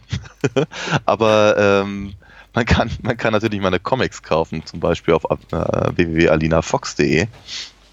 Ähm, da ist ehrlicherweise außer dem Shop momentan nicht viel anderes zu holen. Aber wenn man eben tatsächlich äh, den einen oder anderen Merker rüberwachsen lässt, dann kriegt man dafür auch tatsächlich gedruckte Hefte zugeschickt Hm. mit Signatur und einer kleinen Zeichnung von mir. Und ich würde mich da sehr darüber freuen, wenn der ein oder andere vielleicht denn doch irgendwie Interesse zeigen äh, könnte. Ja, gebt Geld aus bei auf alinafox.de. Alien Covenant 2017. Endlich. Ja. Mit einem Jahr Verspätung gibt uns Alien Covenant ausreichend Anlass, um zu sagen, so, jetzt machen wir das doch mal weiter, fast auf die Minute genau, äh, mit einer äh, Spielzeit von auch gut zwei Stunden bedacht. Und ich, ich glaube, es ist nicht untertrieben zu sagen, dass fünf Jahre nach Prometheus sich äh, zumindest Freunde der Reihe viel, viel von Alien Covenant versprochen hatten. Denn Ja. Prometheus wurde ja sehr gemischt aufgenommen von Kritik und Publikum und man erwartete, dass sich Ridley Scott mal äh, durchaus Gedanken gemacht hat über das, was er da fabriziert hatte mit Prometheus. Ob man das jetzt gut fand oder nicht. Und so machte sich das dann eben auch hinter den Kulissen bemerkbar und auch vor der Kamera. Insofern, dass man eben ein neues Autorenteam anheuerte und sagte, außer Michael Fassbender ist keiner mehr dabei von der Originalbesetzung. Ja. Ähm, wir machen jetzt noch mal was Neues. Und ähm, der Film spielt, glaube ich, auch zehn Jahre nach den Ereignissen oder elf Ja, von Prometheus. genau. Zu Alien Covenant schreibt ähm, Purgatorio, sehr schön, Passend, ja. äh, bei der UFDB eine ähnlich lange Inhaltsangabe wie gerade die Karotte so und so. Und zwar schreibt er oder sie, unsanft und viel zu früh erwacht die Crew des Kolon Koloni Kolonisationsschiffs, Entschuldigung, Covenant aus dem Tiefschlaf. Das angesteuerte Ziel ist noch viele Flugjahre entfernt. Während die Kolonisten an Bord noch schlafen, setzt sich die Besatzung mit einem Funkspruch von einem unbekannten Planeten auseinander und trifft die folgenschwere Entscheidung zu landen. Zunächst scheint der Planet idyllisch, er ist bewohnbar und bietet eine erdähnliche majestätische Natur, doch der Fund eines abgestürzten außerirdischen Raumschiffs, auf dem sich die Spuren der Überlebenden und der Prometheus befinden und Anzeichen von menschlichem Ackerbau, lassen die Skepsis der Crew wachsen. Auch gibt es keine Anzeichen von tierischem Leben und so weiter und so fort. Ähm, sie finden David und der seit zehn Jahren im Verborgenen lebende Android David entpuppt sich unterdessen zwar als Hilfe, doch er birgt ebenso schreckliche Geheimnisse wie der tödliche Planet. Ja. Schön gesagt. Äh, ja, die einzige uns bekannte Figur aus dem Vorgängerfilm ist wie gesagt David. Äh, Michael Fassbender ja. an einer Doppelrolle, auch als neuer Android Walter. Wir sehen ihn, also David, äh, auch nochmal im Prolog mit äh, Guy Pierce. Tatsächlich auch noch eine weitere Figur, die doch mal auftaucht, allerdings keine nennenswerte äh, nennenswerten Einfluss hat auf die darauf folgenden Ereignisse. Ansonsten ja. besetzt hier mit äh, Catherine Waterston in der äh, weiblichen Hauptrolle. Billy Crudup, Danny McBride, oh, wer ist sonst so erwähnenswert? Ähm, James Franco in einem, hm. darüber wird noch zu reden sein. Ähm, ja semi-prominent besetzt, aber man guckt ja die Alien-Filme selten für die großen bekannten Namen. Und ja, ja. du sagtest, Alien Covenant hast du nicht im Kino gesehen. Ich mhm. gestehe, mir geht's genauso. Ich habe auch auf die Blu-ray-Veröffentlichung gewartet. Das weiß nicht, ob es mit mangelnder Lust zu tun hatte oder einfach mit der Tatsache, dass vielleicht irgendwie ein Familienmitglied wieder krank war oder sonstige Gründe mhm. dagegen sprachen, den im Kino zu sehen. I don't know. Ich habe ihn erstmals auch gesehen vor einem Dreivierteljahr und das im Heimkino. Und mhm. ja, wie geht's dir no? so? Wie geht's mir so? Ähm, mir geht's besser, so so, muss ich sagen. So so, so so. Ja. Besser als äh, Prometheus, mhm. würde ich sagen. Also es geht mir besser damit als bei Prometheus. Ich glaube einfach deswegen, weil entweder habe ich nichts mehr erwartet mhm. oder aber der Film tut nicht so, als würde er was anderes sein wollen als naja, das, was er ist. Und das bisschen, was er, was er anders macht als eben äh, andere Filme dieser Art, äh, wie wir sie schon etliche Male gesehen haben, ähm, macht er dann eben besser und interessanter. Von daher habe ich mich nicht so sehr geärgert was nicht ausschließt, dass ich mich geärgert habe, weil ich sehe, ich sehe, das hast du ja vorhin ganz richtig gesagt, ich sehe etliche der Probleme, die ich mit der, mit der Crew der Prometheus habe, eben auch mit der, der Crew der Covenant. Ähm, weil ich auch hierbei denke, äh, ja, also okay, wenn das, das, das, das sollen die Leute sein, die 2000 äh, Kolo 104, ja. Ja, Kolo Kolonialisten quer, quer durchs All begleiten, um dann mit ihnen auf einem, auf einem anderen Planeten im Prinzip ein neues Leben anfangen zu äh, wollen. Wie gesagt, einfach mal eine Folge Star Trek gucken reicht, glaube ich, völlig aus, um besser vorbereitet zu sein als, als die Pappnasen. Ich meine, die ganze Idee ist auch schon wieder völlig bekloppt, ja, dann zu sagen, wie äh, die, die, die Leute, die für die Sicherheit der anderen zuständig sind, sind alle verheiratet oder anderweitig ja. liiert. Ja, ja, ja, ja. Ist eine scheiß Idee. Ist einfach eine unglaubliche scheiß Idee. Mhm. Also, bevor, weil, ganz ehrlich, wenn, bevor, bevor ich mein Leben riskiere für 2000 Nasen, die ich nicht kenne, die ich nicht sehe, die ich vermutlich auch, also die vermutlich nicht mitbekommen, wenn ich, wenn ich, wenn ich die alle krepieren lasse, ne? Oder ich, oder ich, ich setze mein Leben ein, um, keine Ahnung, die Frau oder den Mann zu retten, die oder den ich liebe. Äh ich glaube, die, die Wahl würde mir nicht schwer fallen. Von daher, wer, wer kommt auf so einen Plan?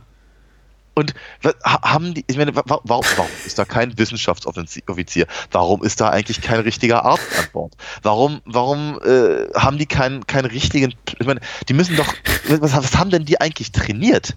Ich meine, die müssen doch trainiert haben, wie man, wie man sich, wie man sich in, äh, in einer solchen Situation verhält und wie, wie, wie man, keine Ahnung, eben äh, sich in unterschiedliche Gruppen aufteilt und so. Ne? Die ja, sagen irgendwie, ja. ah, hier, hier, sind ein paar Steine, die möchte ich untersuchen. Ja, ja, ist okay, du bleib mal da. Und der hat nichts mhm. Besseres zu tun, als sich eine Kippe anzuzünden. Ich meine, ich meine, das, das, das, das soll etwa in 100 Jahren spielen. So wie es momentan voran, voranschreitet, wird, wenn, wenn der überhaupt irgendwie Nikotin zu sich nimmt, wird er Ah. eine E-Zigarette anzünden. Also so, so eine Sachen ärgern mich, weil Ja, aber lass doch mal, lass doch mal deinen Anspruch an Realismus stecken. Das Nein, das kann ich nicht. Das kann ich leider nicht, weil genau das, was er da tut, Hm.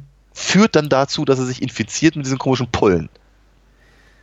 Das heißt, es ist, ein- das ist ein ganz, ganz- es ist, ein, es ist ein, offenkundig dem, dem Autor äh, war das ein wichtiger Plotpunkt, um von dort dann zu dem, zu dem Horror-Aspekt zu kommen. Ja, es ist, es ist, es ist. Das ist dumm. Die, die Filme sind, ähm, ich glaube, Prometheus hat auch ein, zwei solche Szenen in Covenant fiel es mir aber auch noch deutlicher auf, ist dieses, dieses mit Nachdruck vermittelte, ja, unsere Figuren sind so real und so echt, einfach weil sie genau dieselben Laster haben wie wir damals. Die rauchen. Ich kann mich an eine Szene erinnern, hier mit Danny McBride im Raumanzug und der das Sonnensegel repariert, der dann sagt, als alles erledigt ist, ja, macht mir schon mal meine Flasche Bier auf, ich komme gleich rein. Ja, es ja. ist eben so, also es ist wiederum das, was wir zu Beginn von Alien, dem 79er Alien haben. Ähm, Bloß eben wirkt es im Jahre 2017, als der Film rauskam, einfach so ein bisschen, bis- bisschen aufgesetzt. Es ist eben, also es entspricht nicht mehr, es ist komisch, weil einerseits will halt, wollen halt Handlung und Ästhetik und überhaupt die ganze Art und Weise, wie die Figuren angelegt sind, konzeptionell schon so den Ansprüchen des, äh, des kleintönistischen Kinopublikums entsprechen. Das heißt, es Ja. sind schon alles sehr coole, moderne, äh, total durchtrainierte, klassische, klassisch im heutigen Sinne gut aussehende Jungs und Mädchen und die sind irgendwie alle, alle, alle, alle haben, haben eben GoPros auf ihren, auf ihren, auf ihren blöden Rucksäcken. Äh, dann wiederum hält er sich aber eben auch so an diesen, diesen Erzählmustern oder an diesen atmosphärischen Ku- Kunstgriffen der Originalfilmreihe aus den späten 70er und 80er Jahren fest und sagt dann, ja, aber ra- die dürfen aber immer noch rauchen und, äh, und trinken und äh, freche Sprüche klopfen und Ja. äh, bei jeder Gelegenheit vögeln. Auch eine schöne Szene gegen Ende von Covenant, ja. Die Duschszene meinst du, oder? Ähm, Ja, die Duschszene. Die hat auch kein Mensch gebraucht, oder? Oder danach gefragt. Das ist so. Ja, ja, also im Grunde ist sie nicht so verkehrt. Ich finde sie komplett überflüssig. Je- je- Jetzt habe ich Covenant zum zweiten Mal gesehen und fand sie wieder total bescheuert. Andererseits ist es auch so wirklich ein ehrlicher, einer der wenigen ehrlichen Momente des Films, ähm, in denen er wirklich sagt, okay, wir wollen gar nichts mehr anderes sein als einfach nur ein Slasher-Film. Und weil wir euch jetzt schon alles geboten haben, nach dem äh, zehn kleine Indianer-Prinzip, Ja. Äh, setzen wir jetzt so einen drauf und bringen eine obligatorische Nacktfix-Szene. Weil die, kommt eben in neun von zehn Slasher-Filmen eben auch vor. Ja. Und irgendwie ist dem Drehbuchautor noch kurz vor Schluss eingefallen oder während der Dreharbeiten, ja, wir könnten noch sowas drehen. Seid ihr Mhm. bereit, euch, euch auszuziehen vor der Kamera? Na klar, machbar. Ja. Ich find's. Ich weiß, ich, ich, ja. Es ist interessant, also wir haben leicht gegenläufige Meinungen. Ich glaube, wir haben mit beiden Filmen unsere Problemchen. Aber ich Ja. muss ganz ehrlich sagen, jetzt nach dem, was du gesagt hast, ich glaube, ich habe Covenant gegenüber eine schlechtere, ich, ich habe einen schlechteren Eindruck von Covenant als von Prometheus. Ich finde Prometheus Okay. im Grunde noch in seinem ambitionierten Scheitern irgendwo interessant. Ich finde, Mhm. Alien Covenant ist ein nach klassischen Maßstäben gelungenerer Film, weil er einfach Ja. weniger will und in dem, was er eben weniger bereit ist zu leisten, bessere Leistung bringt. Das, Ja. das ist echt sehr, sehr merkwürdig. Aber er versucht eben auch noch nicht mal wirklich mehr zu sein als einfach nur, wir landen auf einem fremden Planeten und dann kommt ein Alien. Boom. Ja. Es ist, er interessiert sich überhaupt nicht für seine Figuren. Wir kriegen überhaupt keine Charakterzeichnung mehr. Also teilweise weißt du nicht mal deren Namen und ich habe auch teilweise den Überblick verloren, wer überhaupt noch lebt und wer schon tot ist. Mhm. Die, die sterben auch wirklich weg, wie die fliegen. Deswegen war ich jetzt so gerade so über, über, über, ähm, überrascht zu lesen, dass äh, auf der Prometheus 17 äh, 17 Besatzungsmitglieder waren, weil ich hatte nicht das Gefühl, dass wir uns mit mehr als vielleicht maximal sieben oder acht auseinandersetzen müssen, während ich bei Alien Covenant das Gefühl habe, das sind wahrscheinlich deutlich mehr, als es tatsächlich sind, aber ich weiß von keinem, Ja.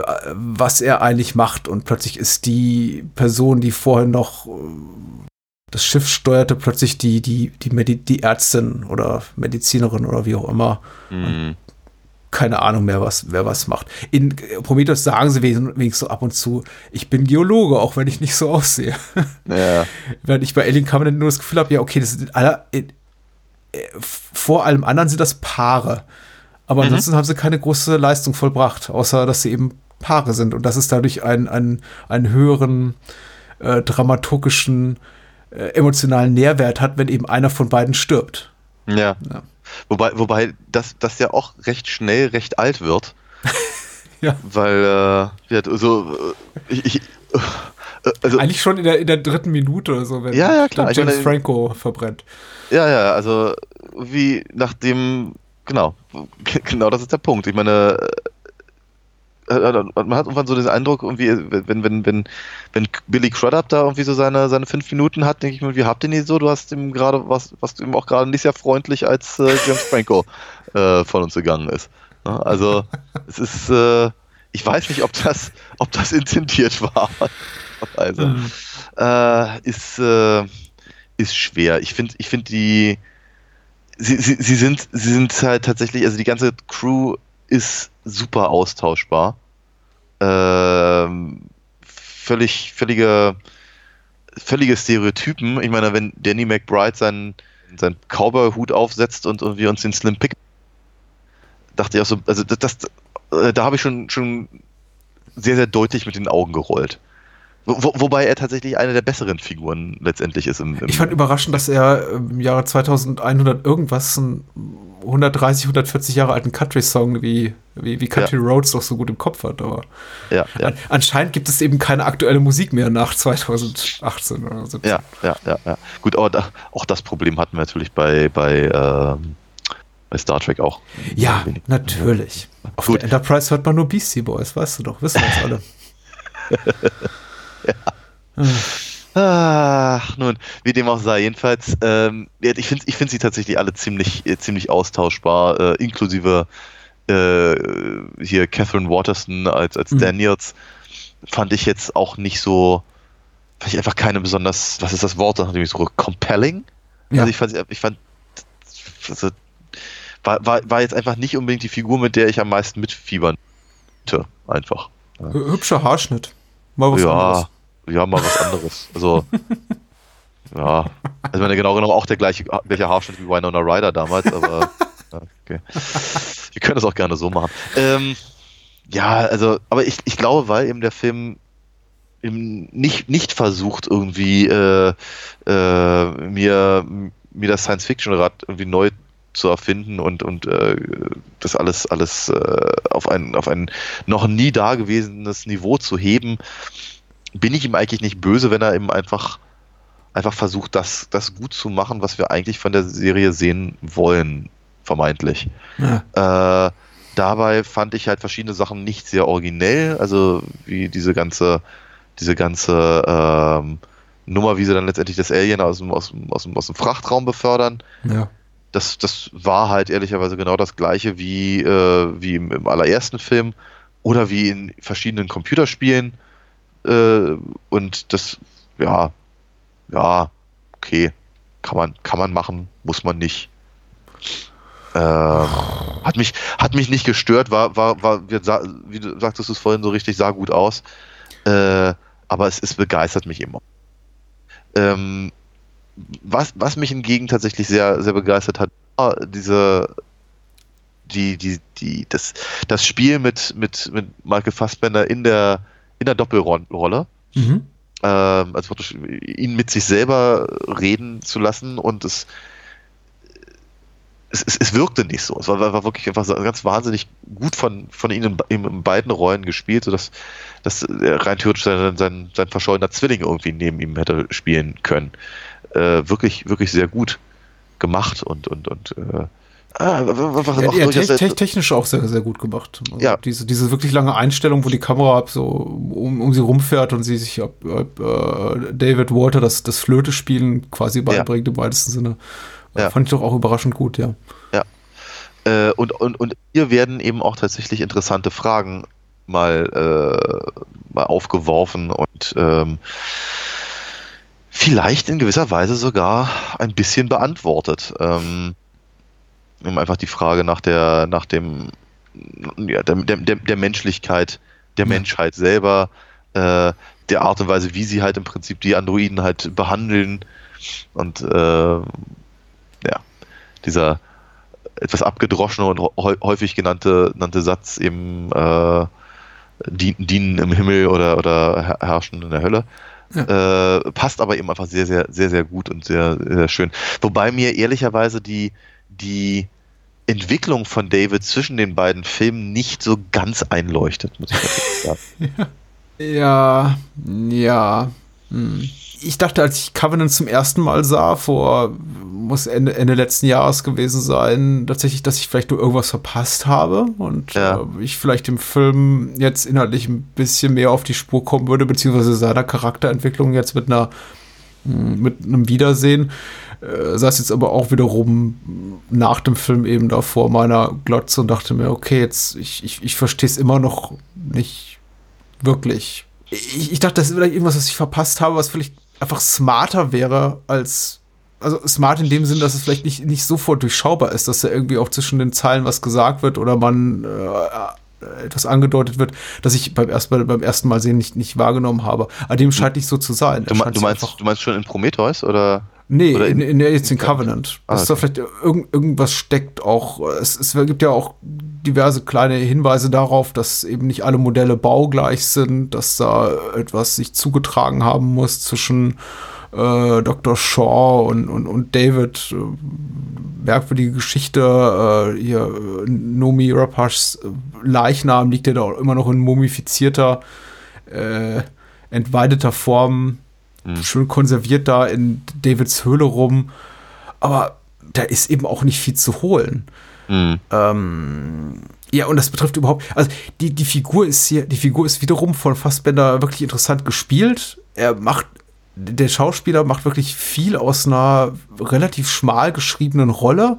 Man, ich glaube, ich finde, er wird ein bisschen zu sehr dafür gepriesen für das, was er tut, weil es ist natürlich schon technisch gut, er macht wirklich viel aus der Rolle, aber die Rolle ist nicht wirklich äh, gut geschrieben. Sie lebt eben hauptsächlich von seiner Performance. Insofern, lass mich das zurücknehmen. Er hat schon die, das Lob verdient. Es ist allerdings nicht so besonders smart, ihn eben äh, Wagner zitieren zu lassen oder Wagner spielen zu lassen oder ihn in diesem Prolog zu zeigen. Und er guckt dann eben auf, auf Michelangelos David-Statue und sagt, David. Es ist, äh, es ist, also das ist die Art von Tiefe, die Leute anspricht, die keine besondere Tiefe haben. Die Ja. vielleicht ins Kino gehen und sagen so, ah, ich verstehe. Und sich dann rüberlehnen im Kinosessel zu ihrer äh, Begleitung und sagen, das ist von Michelangelo, die. ähm, es ist, äh, äh, steckt ein wenig Substanz dahinter, auch unter dem finalen Twist, den ich habe äh, aus, aus einem Kilometer Ja. Entfernung habe kommen sehen. Das ist Natürlich, eben ja. auch so, da steckt eben sehr, sehr wenig drin. Und auch hier, also gerade was eben die Figuren von David, aber auch Walter betrifft, versucht der Film, glaube ich, wiederum wie Prometheus smarter zu sein, als er wirklich ist. Das, warum ich das bei Covenant nicht allzu extrem störend empfinde, ist, dass die Figur isolierter ist über weite Strecken vom Rest der Handlung als äh, David in Prometheus war, wo er sehr integral war in das äh, für das Geschehen, eigentlich äh, nicht wirklich rauszudenken und auch wirklich so eher so eine treibende Kraft.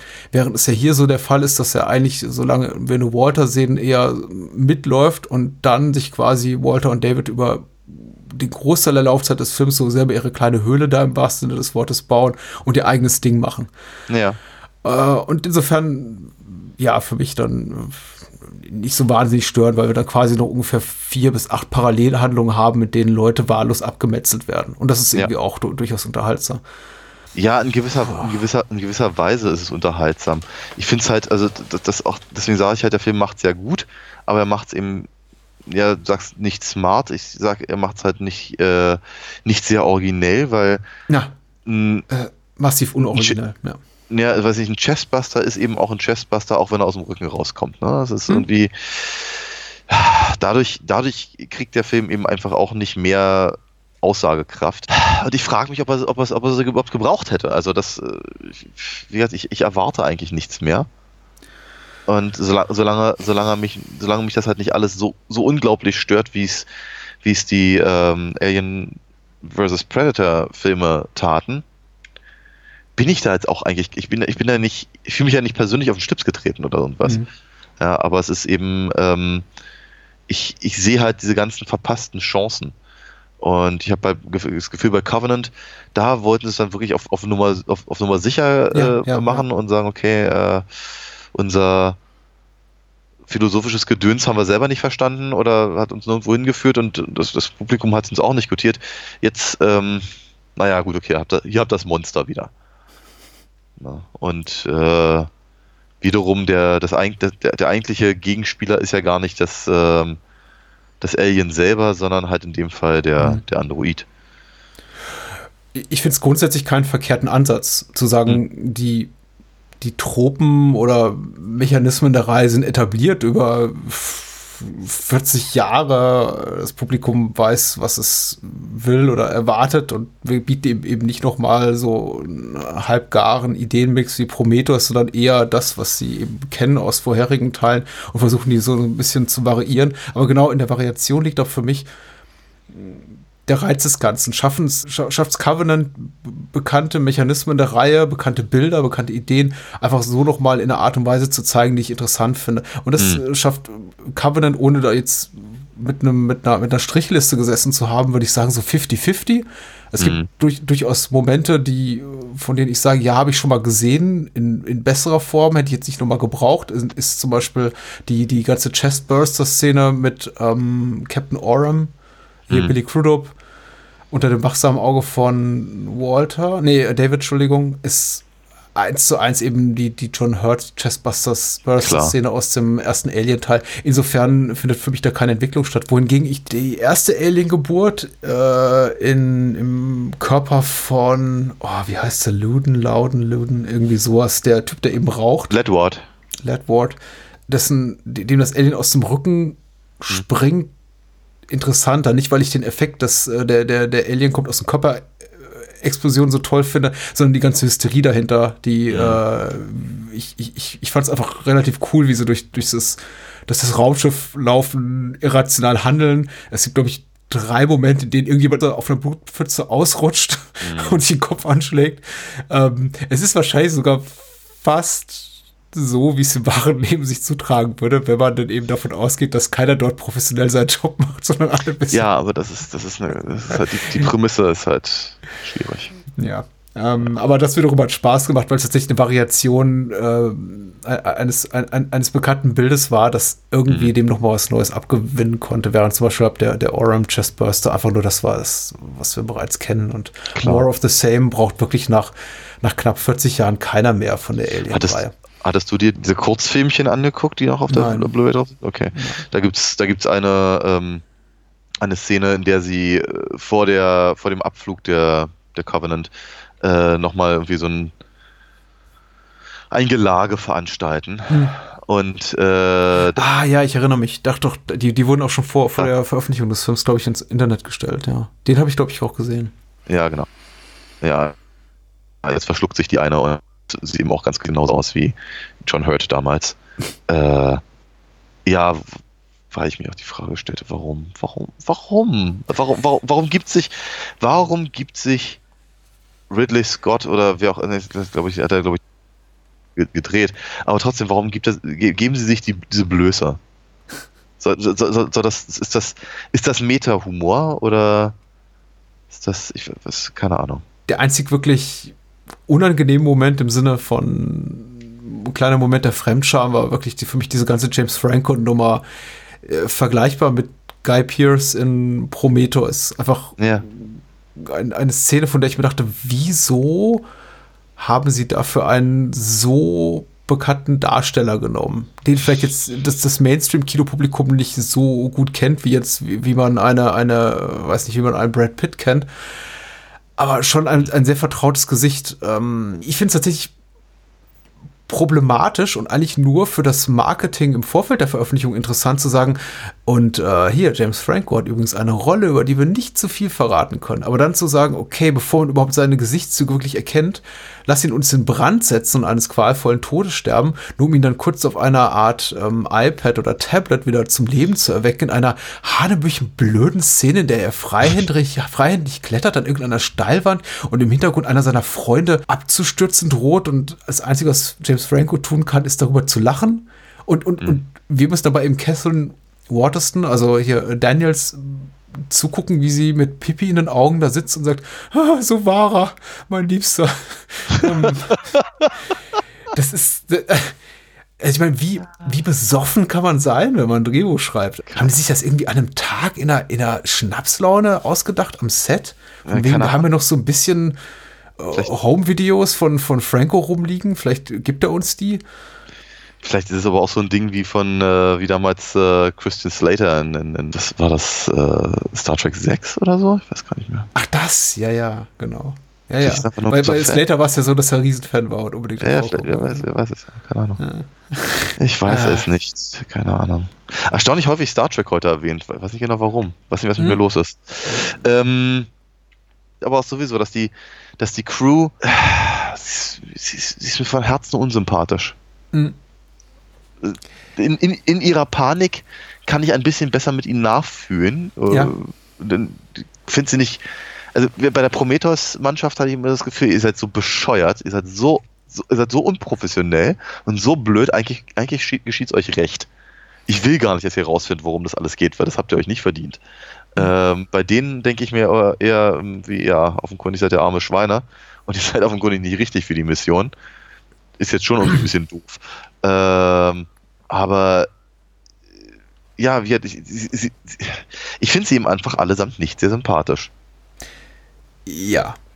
Ähm, der Film versucht ja gar nicht, sie wirklich als Figur mit einem Innenleben wirklich zu, zu etablieren. Das ist eben der Unterschied zu Prometheus. Äh, Prometheus versucht und scheitert letztendlich oder gibt sich dann irgendwie, findet dann seine Figuren doch nicht interessant genug, um sie zu einem würdigen Abschluss zu bringen oder sie vielleicht sogar weiterleben zu lassen.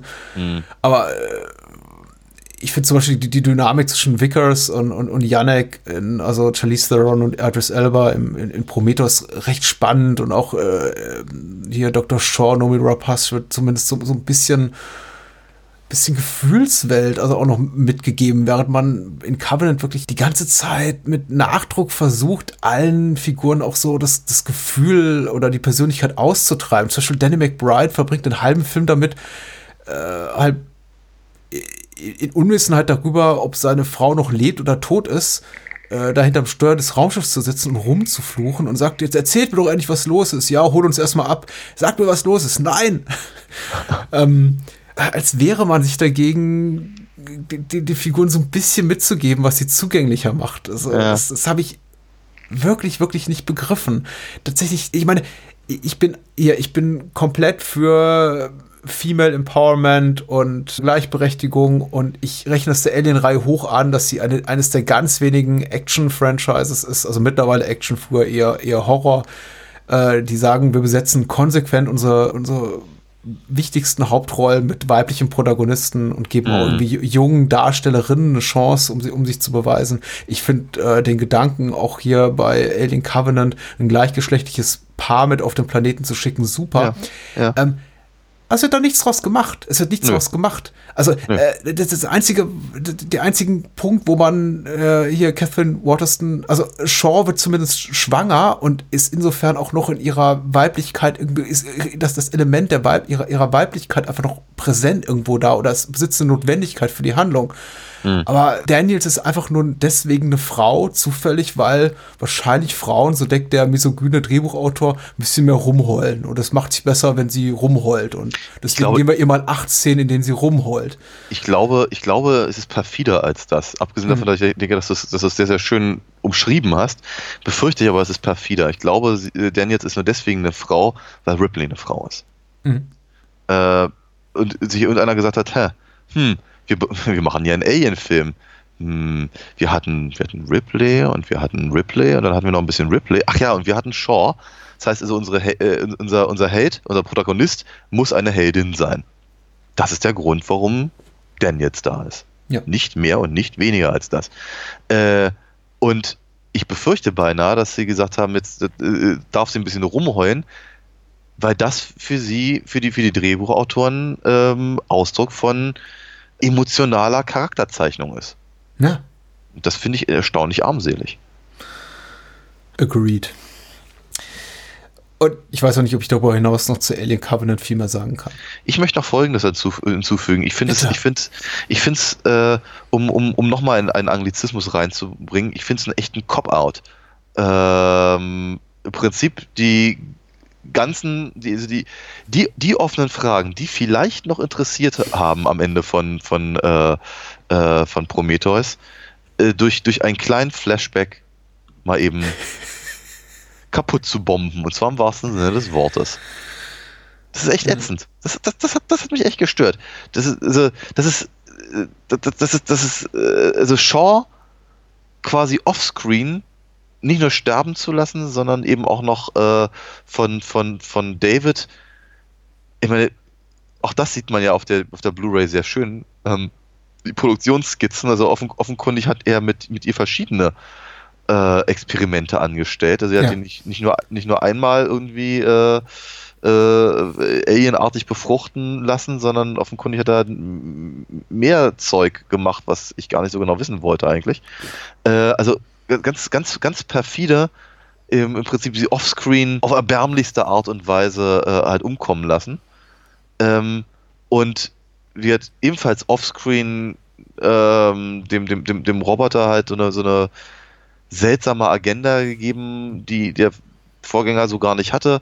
Und ebenfalls, also fast offscreen mit, wird mit Ausnahme dieser, dieser kleinen Rückblende, äh, die ganze, die ganze Frage um die, äh, um die äh, Engineers und warum sie eigentlich gemacht haben, was sie gemacht haben und wo kommen wir eigentlich her Ja. und den ganzen Quatsch, eben auch mal kurz aus, aus dem Franchise zu entfernen. Ja. Ätzend. Und das war's. Ja. Unsere, unsere ätzenden Rezensionen zu zwei. Ja. Ich, ich bin gespannt, ob, ob, ob Covenant wachsen wird. Also, wie gesagt, ich habe mich, ich hab mich wirklich richtig aufs Wiedersehen gefreut, weil ich befürchtete oder ich hatte gehofft, dass Prometheus ein bisschen wächst in meinem Ansehen. Und das hat er jetzt definitiv getan im Laufe der Jahre. Und Alien Covenant leider noch nicht. Aber wer weiß, vielleicht, wenn ich in zwei oder vier Jahren zu Covenant zurückkehre, ähm, dann doch. ja. Ich weiß nicht mal so genau, ob ich Lust habe. Der nächste Alien-Film kommt bestimmt. Ja. Ich befürchte, du hast recht. Wir sind erst in zwei Wochen wieder da, aber dafür mit einem besonders delikaten Programm, möchte ich sagen. Oh ja. Aus einem traurigen Anlass. Und Daniel, take it away und äh, nenn mal einen der beiden Filme, über den wir in zwei Wochen sprechen. Naja, also erstmal nenne ich den traurigen Anlass, weil der, der zu Burt Reynolds ist von uns gegangen vor wenigen Tagen und äh, da wir ihn schon relativ lange irgendwie auf unserem, also so, so einem halben Auge immer auf unserer, auf unserer Liste hatten, aber irgendwie keinen Grund hatten, über Cannonball Run zu reden, äh, werden wir es auch diesmal nicht tun. Ähm, stattdessen werden wir über zwei wirklich gute Filme mit ihm, mit ihm reden. Einmal Oh ja. De Deliverance von John Burman aus dem Jahr, ich glaube, 73. Zwar, ja, Eine- 72 eine- oder 73. Ja, so ist in, dem in der Richtung. Und der andere ist?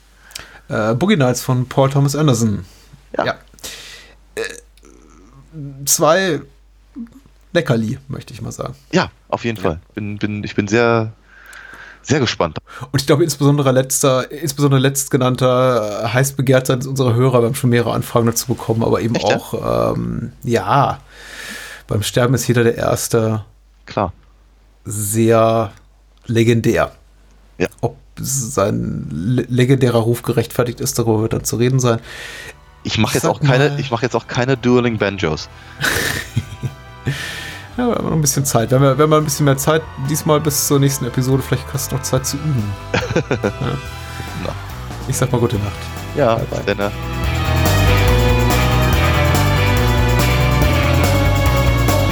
Das war Bahnhofskino. Wollt ihr mehr von uns lesen oder hören? Natürlich sind wir auch bei Twitter und Facebook vertreten. Schickt eure Filmwünsche oder Feedback an patrick.bahnhofskino.com. Und unter alinafox.de findet ihr alles zu den Comics und Hörspielen rund um Daniels Meisterliebin. Vielen Dank